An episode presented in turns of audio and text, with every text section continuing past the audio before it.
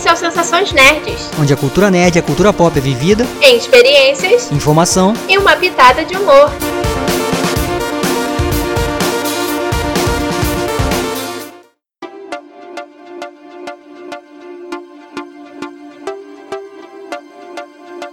E aí, pessoal? Eu sou a Beta.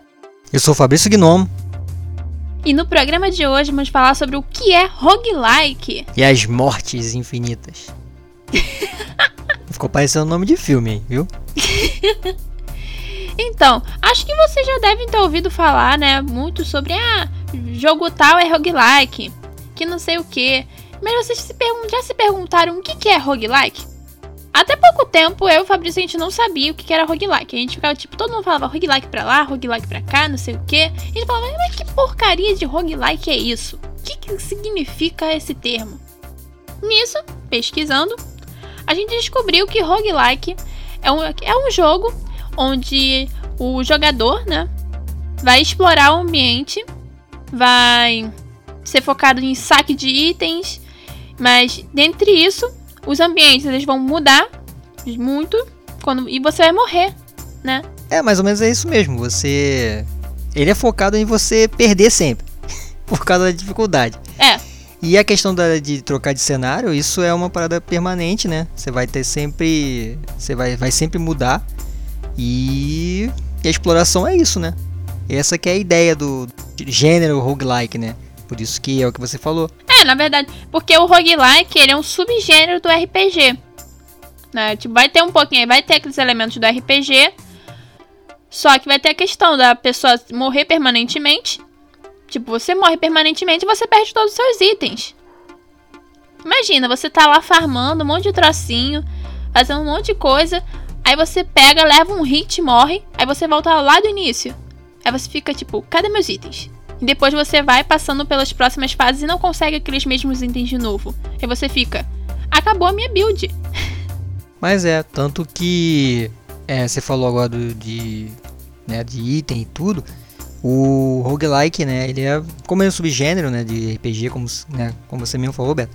Tem o tal do Dungeon Crawlers, né, que é um seria o RPG mesmo, né, o ter, um termo que tem a ver com a questão de labirinto, caverna, né? Essas coisas que o roguelike era o era a base, né? Uhum. Depois dos passados anos isso foi mudando, né? À toa que tem essa diferença, né?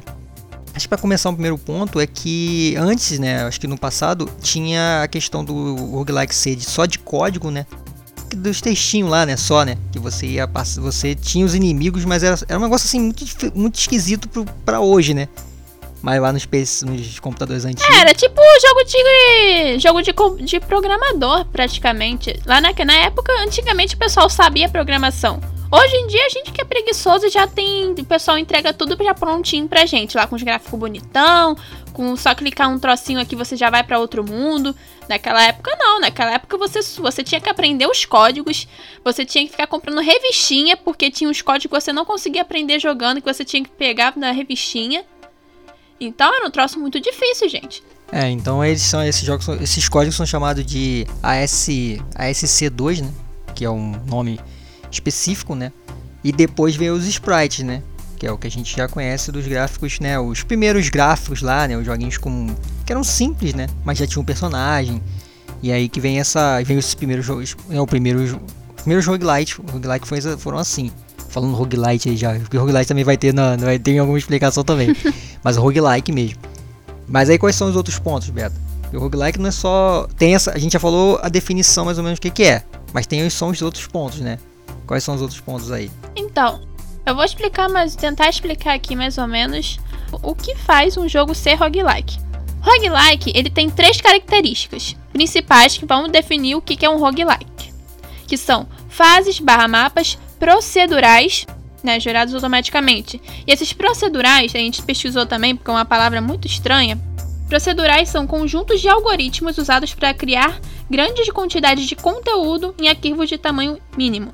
Então, é aquilo. Você não vai precisar é, baixar um jogo de 100 GB para poder ter um jogo roguelike, que vai mudar sempre de cenário. Não.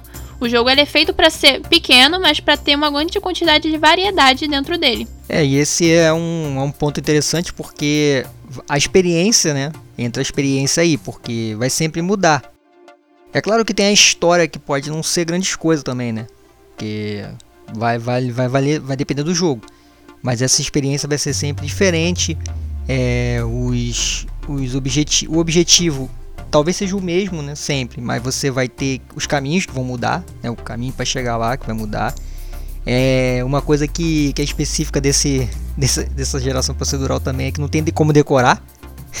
porque é praticamente impossível decorar. Né? Porque vai ter que vai ter que enfrentar o inimigo em algum momento, ele não vai estar sempre no mesmo lugar. Vai ter o chefe, pode ser que ele esteja no mesmo lugar, mas às vezes não. Então, o que às vezes fica talvez fique no mesmo local são algumas portas, né? Algumas coisas vão estar lá. Mas, mas até chegar lá, você pode ter pode morrer por qualquer personagem. Então, tipo, vai, vai praticamente morrer para todos os personagens do jogo. O que tiver, porque vai ter sempre. É, nunca vai ser o mesmo, entendeu? Que é a questão da punição, né? Então isso é interessante, né? Faz parte desse, dessa coisa procedural, né? A questão de processo, né? Um processo que não vai ser sempre o mesmo.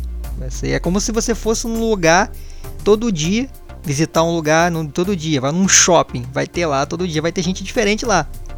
O lugar é o mesmo. Mas as pessoas que vão estar tá lá, talvez alguma coisa, um objeto que vai estar, tá, sei lá, alguém vai estar tá varrendo alguma coisa que no outro dia não vai estar tá lá. Entendeu? Sei lá. Pode ser assim, vai estar tá, Sim, é uma, é uma sempre... boa. Uma boa comparação. Sim, para ficar mais Sim. fácil de visualizar. Então qual, qual é o próximo aí? A segunda característica que a gente já comentou, né, que é o, permadeath, né, morte permanente para pessoas que gostam de ouvir as coisas em português brasileiro. Que é aquilo de você pega, você morre no jogo, você volta do início e dificilmente você vai voltar com algum, da, algum dos seus objetos que você foi conquistando ao longo da gameplay. Por exemplo, tem alguns jogos eles permitem, por exemplo, você nasce sem nada. Aí quando você joga a primeira vez, você consegue às vezes uma arma, algum negócio. Depois, quando você morrer, você vai renascer com aquela arma, mas só que vai ser aquela arma sem nenhum upgrade, sem nada.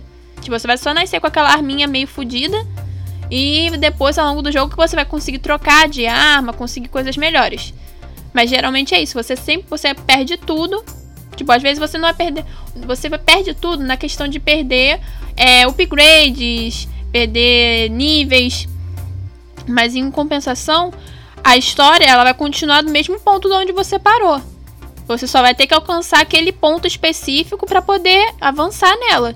É, a morte permanente é, é, engraçado, isso é uma parada que tem no RPG, tanto de mesa, né, quanto os RPGs mesmo, os jogos mesmo que a gente já conhece os eletrônicos. Mas também tem alguns outros jogos, né? E a questão do personagem, é, eu tava até comentando com, com Beta sobre um Walking Dead da Telltale, né? Que eu não sei se quem tá ouvindo de repente conhece o jogo, mas é um jogo que você tem os personagens e você pode perder os personagens durante o gameplay. E eles vão ficar lá morto, acabou. E cada gameplay tem um, modo, né? Todo mundo. Não é um roguelike como, né? Esse exemplo, né? Mas é um jogo que tem essa coisa do permadeath que é morreu, você segue a vida do jogo lá. E tem gente que pode ficar com, outros, com os personagens todos. Então é um conceito meio. É meio duro, né? Também, né? Assim, né? No caso do roguelike é uma punição mesmo, né? É. No caso desse que eu falei, é uma parada que é um, uma morte permanente do, que tem a ver com aquele tipo de jogo. Mas do roguelike aí, no caso, é uma punição mesmo que vocês que você vai acabar tendo que passar várias vezes. porque não é, é porque é um jogo que preza muito para que o jogador passe a pensar estrategicamente. É, porque você vai ter que ter uma estratégia. Por mais que ah, o mapa vai mudar, você vai perder um monte de coisa. A partir do momento que você começa a entender como que ele funciona, você não vai precisar necessariamente é gravar o mapa, mas sim saber que você, as escolhas que vão ser oferecidas para você, qual vai ser a melhor para você continuar avançando. Sim, é a questão do, de, do desafio. Se, se a pessoa tá jogando, ela morre várias vezes, mas a hora que ela passa, é valorizado o desafio, entendeu? Você pode ganhar um item, não é? Uhum. Você pode ganhar o item. Depois você vai, a Beta vai falar né, sobre o, o Hades, por exemplo, né? É um jogo novo que tem essa questão de você pode ganhar um item ou não especificamente em algum momento. Às vezes porque você ganhou tal coisa, ou às vezes porque você foi na sorte, ou então, sei lá, tem várias coisas que podem acontecer, é meio aleatório, mas às vezes às vezes é, mas é assim que funciona, né? A gameplay, entendeu? Então a questão da decisão, a superar desafio, entendeu? Eu acho que isso incentiva o comportamento do jogador, né? De ser mais, de pensar mais, entendeu? De ter uma. É por isso que eu falo, não tem como. Como é que você vai falar que o, que o videogame não te ajuda a raciocinar? Não tem aquele negócio que o pessoal fala, ah, videogame faz mal. Não tem como dizer isso, cara. Nesse jogo, se você não tiver. tá te fazendo a mente não. trabalhar o tempo todo.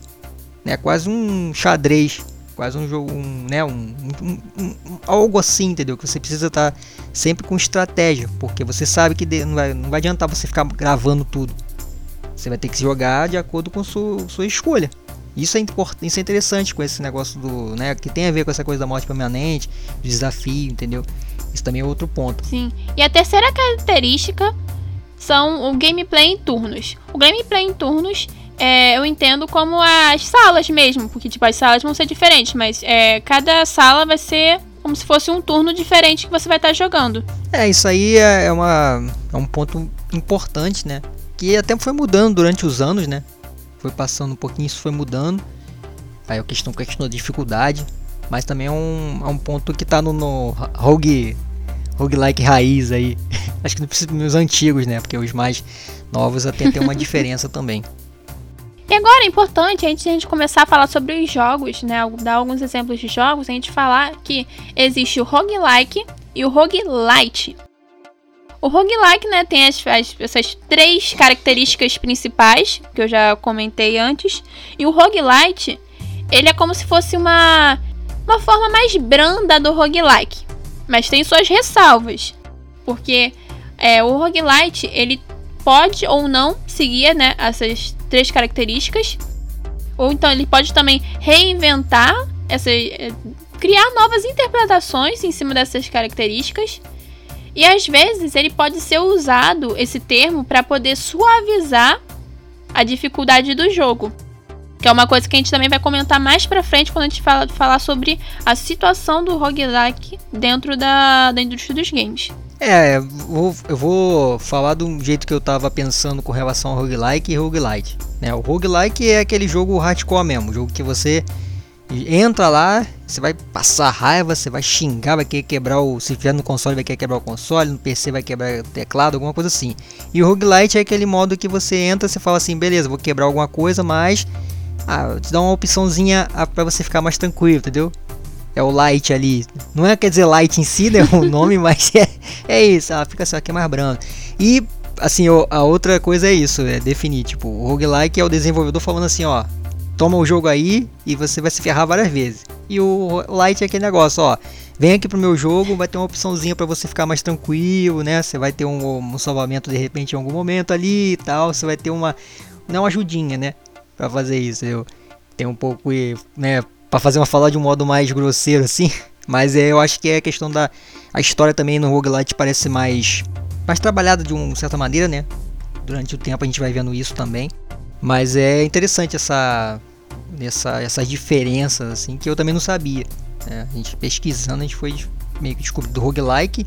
E esse roguelike a gente já viu vários jogos também não tinha essa noção do que, que de que é, da questão de acesso mesmo, de ser mais acessível. No caso do roguelite é mais acessível até.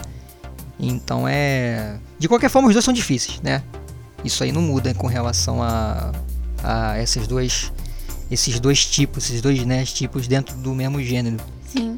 E agora a gente vai falar sobre alguns exemplos né, de jogos.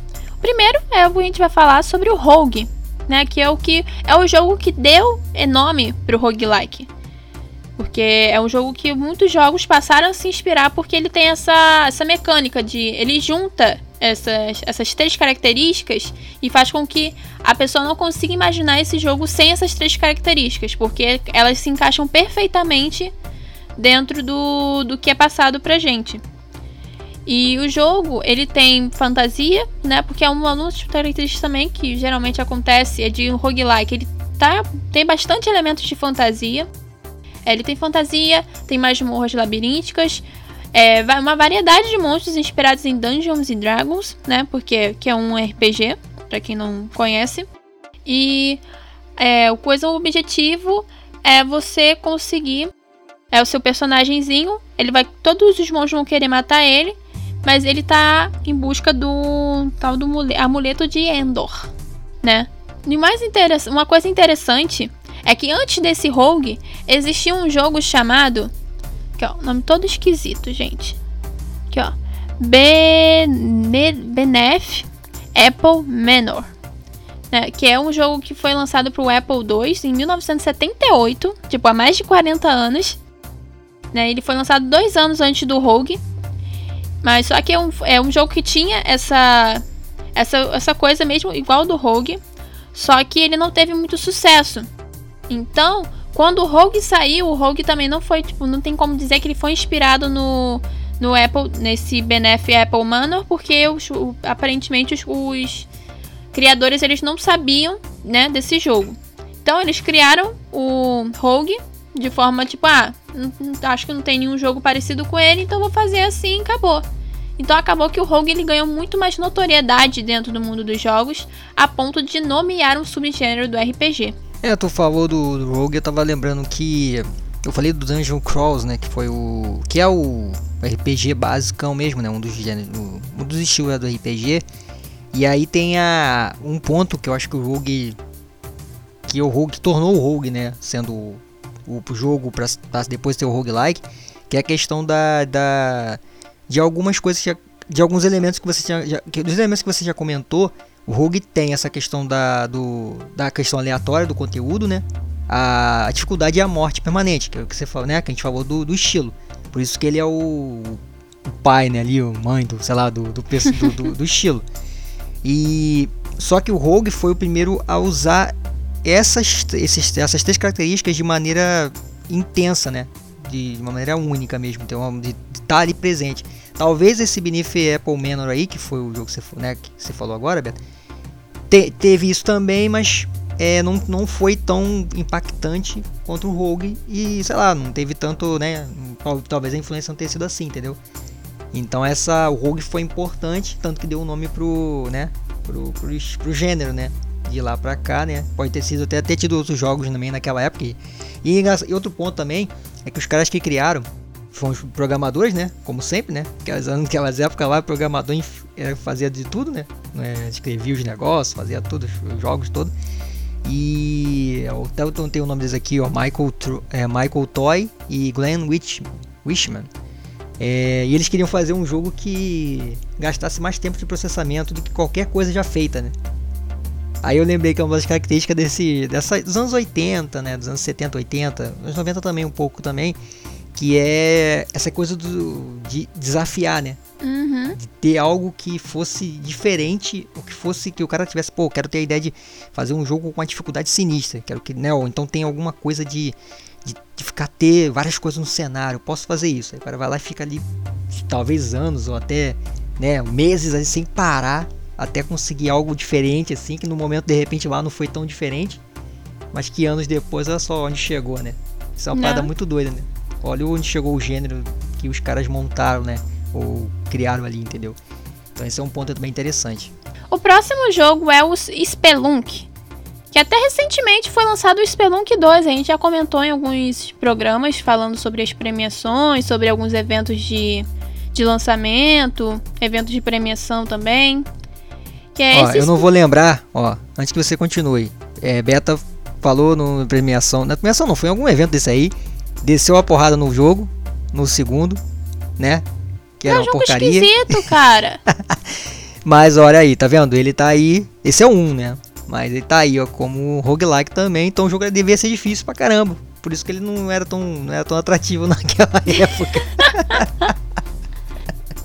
Só porque eu tô lembrando que você falou. Hum, me entregando aí pros ouvintes. É, quem ouviu os programas aí vai lembrar disso, né? Quem não ouviu, que for ouvindo aí por aí, vai, vai ver um dia ela falando desse. É porque é um pedaço pequenininho assim, então não, não tem. Não, não é tão fácil de achar, né? Mas você falou, tô te entregando mesmo. Então, esse Spelunk ele foi responsável pela popularização do roguelike, né? Dentro da, desse mundo dos jogos. Porque ele é um jogo indie de ação e aventura, onde a gente controla um espeleologista, né? Porque traduzindo em Spelunk em inglês é estudioso de cavidades naturais, né? Um troço muito esquisito, né? O nome já é estranho. E o personagem vai explorar várias cavernas para conquistar tesouros, salvar pessoas, desviar de armadilhas. E também de um monte de criaturas subterrâneas. É como se eles juntassem é um Indiana Jones que fica cavando cavernas. É. Negócio assim. não, eu não vou nem comentar mesmo porque já já falou bastante desse jogo aí. Então, também tem aqui o The Blind of Isaac. Esse é um jogo que ele não é puramente é roguelike, porque ele mistura o game de tiro com essa mecânica roguelike, porque você o personagemzinho fica tirando para tudo quanto é lado, matando os bichos estranhos. E você, a cada sala que você vai é um troço diferente. Quando você morre, quando aí você volta, é, tem as salas diferentes, então tem essas características do roguelike.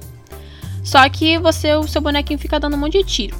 É um jogo bizarro. Se você eu já aviso, se você não tem estômago para coisas estranhas, para coisas macabras, então não jogue Blind of Isaac. Mas se você gosta desse troço todo, gosta de levar, não de levar susto, não é um jogo que dê susto, mas é um jogo que você fica meio assim, esquisito, sabe? Então assiste, jogue, assista a gameplay que você vai gostar. É um joguinho que Tipo, é o meu primo mesmo, ele joga bastante, ele é viciado. Tanto nesse também tem tipo uma sequência desse jogo que eu não lembro o nome exato, mas tem uma sequência, acho que é Rebirth of, of Isaac, um negócio assim. Que ele também joga direto. Então, é aquilo. Tem gente que gosta, tem gente que não gosta. E acabou também popular, ajudando a popularizar o roguelike no, nesse meio dos, dos jogos. Ah, esse jogo aí, a única coisa que eu quero falar é que ele tem. Eu tô vendo aqui uma descrição, na descrição que ele tem. O personagem pode surgir com características que facilitam o processo. Então ele tá ali na, no roguelite ele é light. Ele é light. Em algum é. momento ele vai ser light. Mesmo que você morra 500 vezes depois, mas você vai conseguir ter algum, alguma coisa para te ajudar aí, então. Então ele tá. É, no... o jogo vai começar a ter pena de você falar assim, ó, toma logo esse buff fodão no começo do jogo para ver se você para de morrer, seu é. Inclusive vai falar isso pra você. Vai pensar uma voz assim falando de bizarro que ele é, vai pensar vai falando assim, seu otário, toma aí um pancose pra você ganhar isso aí, porque ninguém tá aguentando mais você morrer, não. Entendeu? Para de jogar, joga isso aí direito. Então, agora eu vou falar sobre o Hades. O Hades é um jogo que foi lançado no ano passado. É um jogo que ganhou muitos e muitos prêmios em tudo quanto é troço. Ganhou melhor game indie no Game Awards, ganhou melhor jogo do ano no Dice Awards, é, no BAFTA, né, que tem um BAFTA exclusivo para coisa de games, também ganhou de melhor jogo. E vários outros que eu não tenho assim anotado nem nada agora, mas é um jogo que surpreendeu muita gente. É, quando ele foi anunciado no em trailer, né? Quando ele antes dele ser lançado, a gente falou sobre ele e a gente ficou meio sem entender como que era o jogo. Só que aí eu fiquei falando assim, pô, o jogo tá ganhando um monte de troço. Vou comprar pra ver qual é desse troço. E eu gostei, cara. É uma história assim que é, tem muitas dessas características do roguelike, do rogue, é, roguelike mesmo. E você fica, tipo, você vai morrendo, as únicas coisas que ficam permanentes com você são alguns itens especiais, como chaves, é, é, escuridão. E tem outros presentes lá que acho que é. Tem um tipo uma ambrosia e tem outros trocinhos lá que ficam permanentes com você. Mas, tipo, as moedinhas que você pode usar para comprar os negócios não ficam com você. Os buffs que os outros deuses dão para você também não ficam com você. Então, é um jogo que é realmente muito difícil. Eu já morri, acho que umas 30 vezes. E eu só consegui sair do inferno uma vez, até o momento. Eu tenho que sair 10 para desbloquear o verdadeiro final. Spoilers. Mas é um jogo assim que você fica. Quando você começa a jogar, começa a entender a história, você fica apaixonado, porque eles sabem é, trabalhar bem isso de botar uma trilha sonora legal que você vai ficar empolgado de estar tá jogando.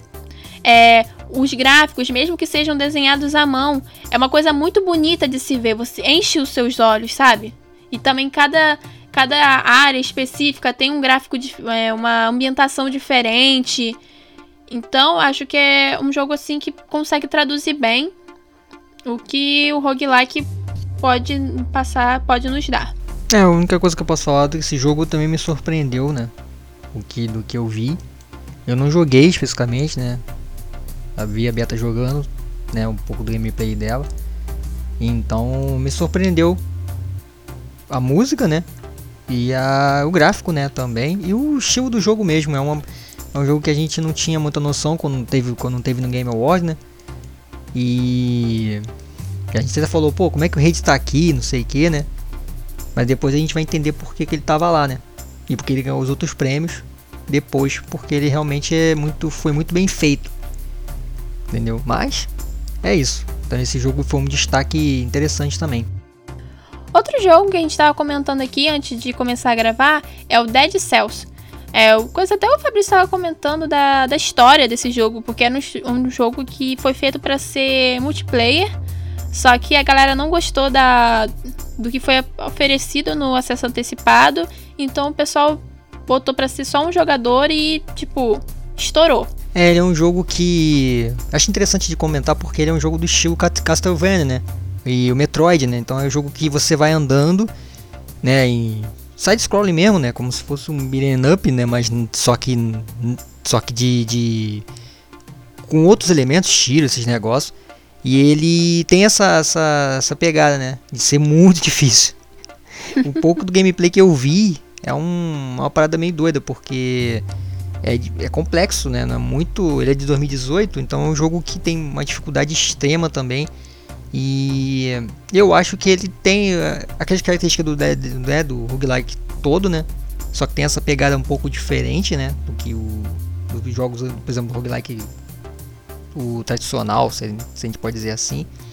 E eu acho esquisita a história, porque você assume o papel de uma criatura parecida com um lodo que toma controle de um cadáver em uma masmorra, onde deve lutar para escapar de sua prisão, tá vendo? A história é esquisita, mas ela tem a ver com Rogue original lá, entendeu? Tem aquela pegada de uhum. coisa de masmorra, meio fantasia, meio assim, entendeu? Então é, eu acho é um jogo interessante para pra gente, tanto que o nome é o, o gênero é roguelike Metroidvania. Que é levar é uma a pegada caixa de retalhos. É, o Metroidvania por causa do Metroid e do Castlevania, né? Então, criaram esse estilo chamado Metroidvania para ser o para fazer, né, ser uma homenagem a Castlevania e, Super e o Metroid em si. Mas é interessante também. E a trilha sonora desse jogo também é no estilo do Hades. Eu não sei você, Beto, que a gente falou do Hades agora, mas é meio que uma característica, parece que esses, esses jogos roguelike, geralmente o instrumental é muito bom, né? Uhum. Porque eu acho que trabalha muito com isso, né? A música precisa ser um, um fator muito importante para aquele momento que você está jogando. Que quando você morre e volta, a música continua te, te fazendo querer jogar. De repente, se você está com raiva, vai continuar mantendo aquilo ali. Eu acho que tem um pouco isso, né? Não sei se você no Hades percebeu certeza. isso. Sim, tipo, é porque a gente fica empolgado com a música. Então, a toda a raiva que a gente sente de ter morrido, ela acaba passando um pouquinho. Ah, entendi. Tá, e qual é o próximo jogo aí? A gente tem mais um jogo aí, né? Acho que eu acabei de falar já também. Tá, o último jogo é um jogo que fez um baita sucesso. Um sucesso tão grande que o pessoal pediu para eles, os criadores, criarem um sistema de saves, porque além do sucesso, ele é muito difícil. Estamos falando, claro que, de Returnal. Returnal é um jogo que tem a história lá de uma mulher que ela cai num planeta alienígena e ela descobre que ela já morreu uma caralhada de vezes e que toda vez que ela morre ela fica um pouco mais alienígena do que humana. E ela tem que descobrir o porquê que ela tá ali, porque toda vez que ela morre ela volta para o mesmo lugar e tem que fazer as mesmas coisas para poder sair daquele mundo. É um jogo que você é aquilo, ele acaba sendo muito difícil. É, para assistir a gameplay dele, é dependendo da, de, dos seus gostos, né? É uma coisa chata, não vou dizer que ah, é maravilhoso ficar vendo o cara lá morrendo milhares de vezes e nunca avançando na história. Não, é chato. Mas quando você vê que finalmente a pessoa tá conseguindo avançar, você fica, caramba, mais história, quero saber o que tá acontecendo. Então é aquilo, é um jogo que é focado pro pessoal que gosta mesmo de passar raiva, de passar mal jogando, que tem tempo para isso também, que é um jogo que vai demandar tempo de seu, muito do seu tempo. Acho que é um jogo que você, depois entendendo melhor a história, vale a pena. Ele também tem a questão da trilha sonora, principalmente na parte dos boss. Cara, é fantástico. Tem um, um boss lá que ele toca um pianinho. Tipo, não, não chega não é um piano, ele toca um órgão. Né, um troço todo bizarrão e tal. E você fica ouvindo a música, cara, é, é surreal. É muito maneiro. É, o Return é um jogo que eu, eu acho interessante.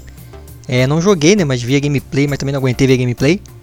Mas eu tô vendo até a gameplay, tô vendo até os, esses canais do YouTube que, que, salvam aí quem quer ver só a história. Só tem a história mesmo, né? Só os as partes de, do que, que tá acontecendo, porque a história é interessante, mas gameplay, eu falei, né? Bom jogar. Assistir eu não achei meio, meio ruim. Porque repete, repete, pô, repete em termo, né? Tem uh, os lugares, tem os inimigos diferentes, então você, o cara morre muitas vezes, então é, um troço que você é muito. acaba sendo chato para assistir, mas para jogar deve ser bom, né? Você, mesmo que você passando raiva, mas é uma parada interessante.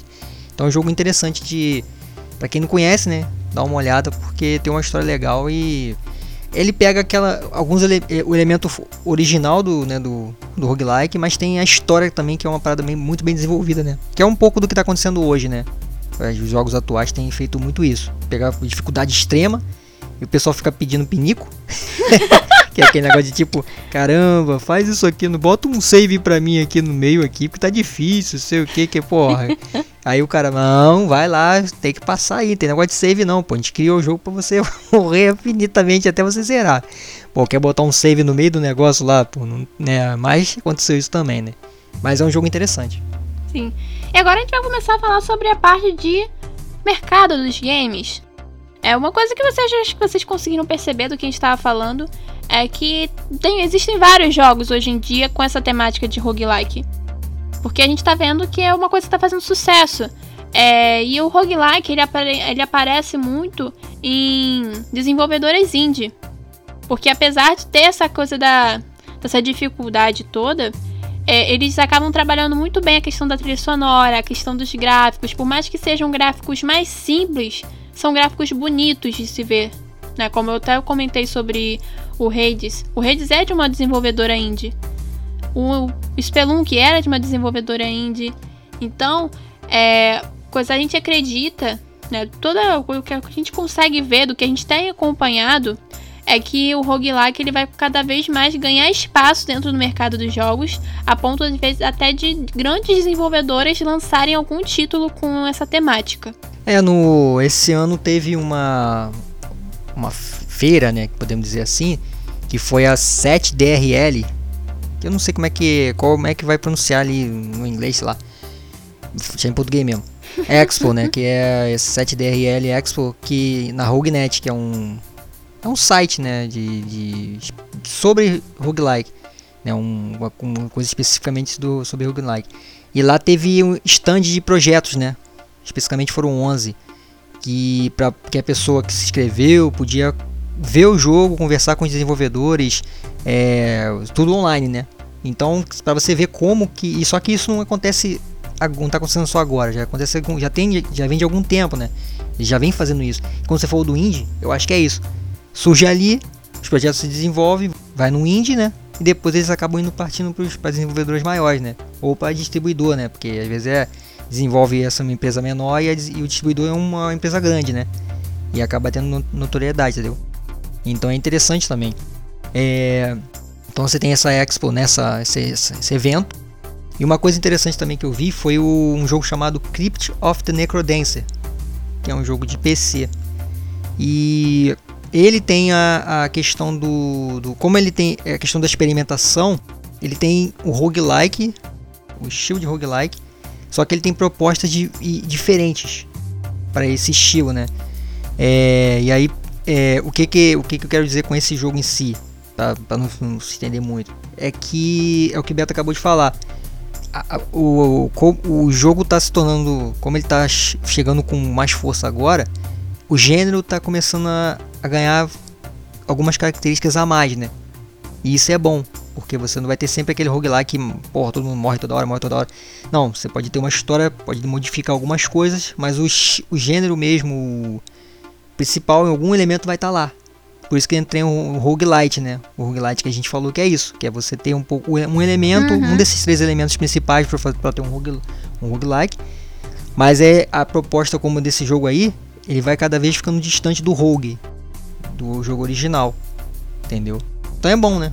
Vai ter uma, uma balança com, com jogos diferentes, mas que tem o gênero sendo divulgado mais, mais, né, mais intenso, né? Todo mundo jogando, entendeu? Então achei, acho interessante com relação à indústria também isso. E para finalizar essa parte da indústria e finalizar também o nosso programa, a gente vai falar um pouco sobre a questão do roguelike versus roguelite. Tipo, apesar de ter aquelas. Tipo, a gente ter diferenciado, né, pelas características, o que realmente acaba diferenciando esse, essa, essas duas nomenclaturas é a questão de marketing. Porque é, uma desenvolvedora, quando ela classifica o jogo dela de roguelike, ela tá querendo um público mais hardcore, uma pessoa que realmente joga o tempo todo, pessoas mais jovens que estão lá, que se dedicam a, a tipo, platinar o jogo mesmo. Que tem aquela coisa de ficar jogando, jogando, jogando até conseguir. Já o roguelite, ele é voltado para pessoas que às vezes elas não têm muito tempo para poder jogar. Que às vezes, tipo, a pessoa pega, por exemplo, um cara que trabalha de 8 da manhã até as 5 da tarde. Ela é uma pessoa que vai tem um dia muito cheio, vai ter é muito atarefado. Aí quando a pessoa pega, olha um jogo, vê lá o sub que é um roguelike. A pessoa fala assim, poxa, vai ser um jogo difícil, eu não vou ter tempo para jogar. Então, tipo, vai falar assim, pô, nem vale a pena tentar jogar. Mas se tá escrito lá roguelite, a pessoa vai pegar e falar assim, pô, não, roguelite já dá para jogar, porque aparentemente ele é mais fácil, ele é mais é, acessível, sendo que pela questão de marketing, nem sempre é assim. Às vezes um roguelike é muito mais fácil do que um roguelite. É, no fundo, você jogador vai sofrer. Sendo roguelite ou roguelike, vai sofrer é. de qualquer jeito. Então fica de olho lá se é roguelike ou roguelite, sabendo que você vai sofrer de qualquer jeito. Mas se for roguelike, e se realmente for roguelike, aí vai fazer igual o Return, que o pessoal vai ter, vai ter que ficar pedindo para botar save, botar, botar várias coisas, porque não consegue passar. Isso porque não jogou o Rogue, o Rogue original. Porque se pegar para jogar o original aqui não passa mesmo, porque não, lá não tem nada. Lá você vai ficar preso mesmo, entendeu? Então é um pouco isso aí, essa diferença. Mas é interessante essa parte aí, porque vai ser pra frente, né? O marketing, essa parte aí vai ser o que é o que está sendo usado agora. Eu acho que o Return usa bem esse exemplo, né? Ele é um roguelike que todo mundo, ach... todo mundo viu, pô, achou interessante. Quando começou a jogar, todo mundo falou: Caraca, que jogo é esse? Jogo muito difícil, cara. Todo mundo que jogou falou isso, mas ele não tinha isso. A gente não tinha noção que era assim. Só depois que viu o gameplay. Quando começou a jogar, falou assim, certeza. ó, será que esse jogo aqui é difícil? Vamos ver se é mesmo. Aí começou a jogar, morre, morre, morre, morre, e fala, caramba, realmente, tanto que o pessoal foi pedir esse negócio. Então é um bom exemplo, assim, que tem a ver com isso que você falou agora. Sensações Nerd. Então, gente, acho que a gente hoje se estendeu bastante no nosso programa. E é chegada a hora dos avisos finais, né? Então, não se esqueçam de seguir a gente nas redes sociais, snn.net no Instagram. Dá uma olhadinha lá no nosso blog, que tá parado, mas tem coisa escrita, o www.sensaçõesnerds.blogspot.com. Dá uma olhada no site do Geek Kong, www.geekkong.com.br, além das, de claro, as redes sociais, arroba GeekKong, em tudo quanto é canto que você consegue achar. Também vou fazer uma pequena propaganda pro 33 segundos que se você gosta de humor nonsense, se você gosta de ficar tipo, o que, aconteceu aqui? Assista! 33 segundos ele tá disponível no YouTube. Você pega, só pesquisar lá no YouTube 33 segundos. É um canal. Se não me engano, já tem acho que 7 vídeos. Não, ou 6. Negócio assim, né, Fabrício? É, eu não lembro agora a quantidade de vídeo, mas acho que são 6. É, se não for também é por aí. não tem tanto vídeo ainda, mas já, já tem lá. Sim. Então você vai lá, você vai gostar, porque é uma coisa, tipo, se você não tem tempo, é ele é perfeito para você. Então, assista lá. Acho que vocês vão gostar. Se vocês. Depende também do tipo de humor que vocês curtem, mas acho que vocês vão gostar. E acho que é isso. Não tenho mais nada para falar. Ou... É. A única coisa que eu posso para falar para vocês é que em breve a gente vai ter algumas novidades dentro do Sensações Nerds. Espero que vocês gostem bastante. Mas não é alguma coisa que vai vir agora, agora não. Vai vir mais pra frente, quando a gente estiver de férias, tiver passado aquele desespero das provas. Mas e aí, Fabrício, tem algum recado para dar? Alguma consideração final? Não, só para quem tá ouvindo que, né, a gente. Acho que no último programa a gente falou até pediu desculpa pra quem tá ouvindo, porque a gente fica sem, tá sem fazer o programa efetivamente toda semana, né? Então pra galera que tá ouvindo ele vem ouvindo todos os programas, né? E né, a gente pede desculpa pra, por não estar tá fazendo o programa direto, né? O, em, né, em semana, de semana em semana. A gente vai tentar voltar, né, fazer isso efetivo, né?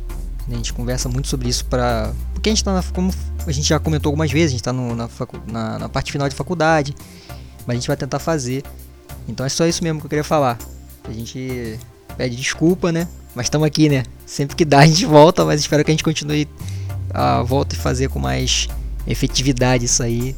E agradecer também quem tá sempre ouvindo a gente aí. E pra quem tá ouvindo a primeira vez, né? Quem, sempre tem gente que tá ouvindo a primeira vez, então agradecer tá aí do outro lado aí, escutando a gente aí. Falei aí um monte de vezes. então é isso, pessoal. Até o próximo programa aí. Valeu! Valeu, pessoal. Aí. Não, falei aí de novo. Valeu.